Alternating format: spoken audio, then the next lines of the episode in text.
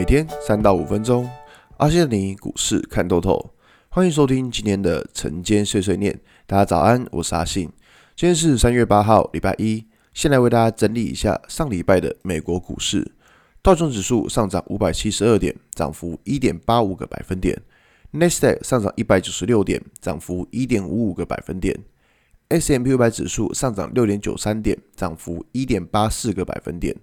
费城半导体指数上涨八十九点，涨幅三点一五个百分点。可以看到，美股四大指数都是上涨的。那主要的原因是在于有两个，一个其中是，呃，美国二月份的非农就业人口其实是这个数据公布是优于预期的。那当然，现在数据公布优于预期，那市场目前看起来还是正向反应的，因为毕竟现在就是反映的经济复苏。那另外一个比较呃跟股市没关系的利多，是因为。美国啊，他们我们之前讲到说，就是会有拜登所有的一点九兆的纾困案。那美国参议院他在礼拜六的时候通过这个一点九兆美元的纾困案。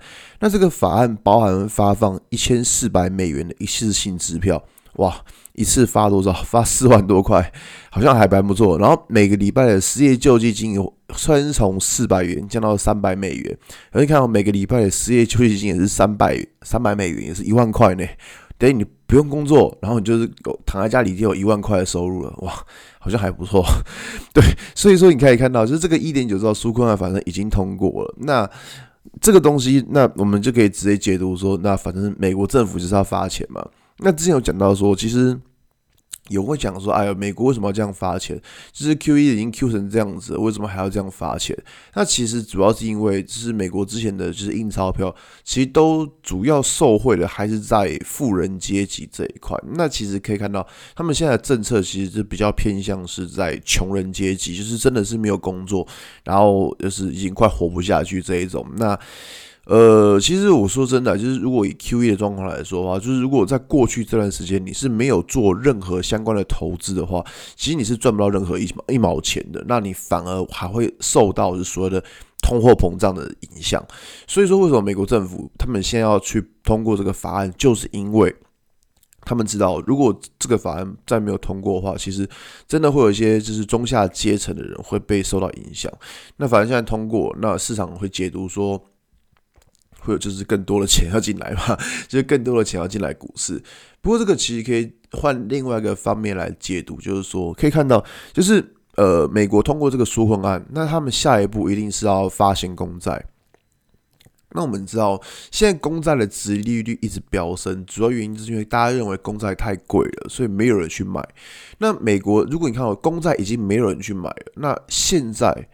美国政府，他为了要实行他的政策，他又要再发行一次公债，已经没有人去买，你还要再增加发行数量，那不就更惨吗？所以说，其实接下来应该会可以看到一件事情，就是说可以看到，就是。债券的呃公债值利率还会再继续飙高。那我们知道说，这一波股市上涨以来，就是大家会认为，哎，公债值利率飙高就很可怕。对，之后搞不好还会再更高。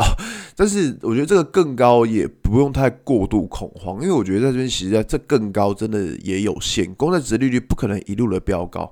而且接下来说，如果说假设美国要实行这个政策的话，他发了那么多债，那没有人去买，谁要来买？只有联准会来买啊！只有联准会自己印钞票自己来买的，这样懂我意思吗？所以说，联准会会来控制的公债的，就是呃，殖利率。这我相信，这是未来是应该是很大几率会发生的。那么回要看到台股，上礼拜台股其实是蛮有趣的，可以看到上礼拜呃，在礼拜呃。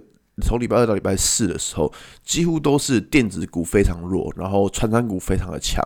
但在礼拜五的情况，却可以看到说，哎，台积电怎么样？开低走高，一路往上拉。那我这样讲，其实这个东西哦，呃，台积电。它一路走高往上拉，对于对于股市来说当然是好事情。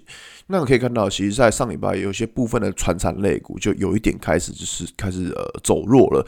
那其实这个就是回应的市场资金只有一套。那我们在每天如果你要去操作的时候，你要去看一下说市场资金最近它到底是在电子还是还在传产。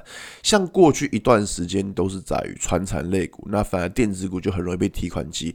所以这种情况说在呃接下来会不会改变？其实。我们不知道。但是以目前的资产配置来说，会比较偏向配置在就是电子跟船产都会一起来配置，我觉得这样会比较好，因为至少不会说哦，这在上涨之后啊，涨了电子之后就都你都没有电子，或涨了船产就都没有船产之类的，我觉得这样会比较好。那在这边选股方面，其实呃尽量不要去追高，我觉得会比较安全一点。那船产的选择还是在于就是呃嗯，应该说。